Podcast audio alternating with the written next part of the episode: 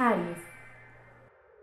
Yo aquí veo que hay que darle tiempo al tiempo para dejar que las cosas se acomoden. Seguramente está iniciando una nueva relación, están aprendiéndose a conocer, disfruta ese proceso. Si estás en una relación ya, si ya tienes una pareja, entonces también hay que darse tiempo para adaptarse, para ver cómo fluyen juntos, qué cosas pueden alcanzar, qué metas no y ser muy realistas con esto. En tu vida laboral, bueno, muchos nuevos proyectos o muchas cosas nuevas que están llegando, pero que no te terminas de decidir por una. Es muy importante que empieces a decidir cuál es aquel proyecto que vibra más contigo.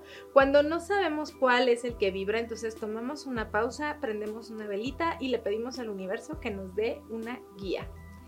En tu salud, todos los temas sexuales hay que cuidarlos. No podemos nada más descuidar nuestra vida ni tampoco hacer caso omiso de ir al ginecólogo o al especialista.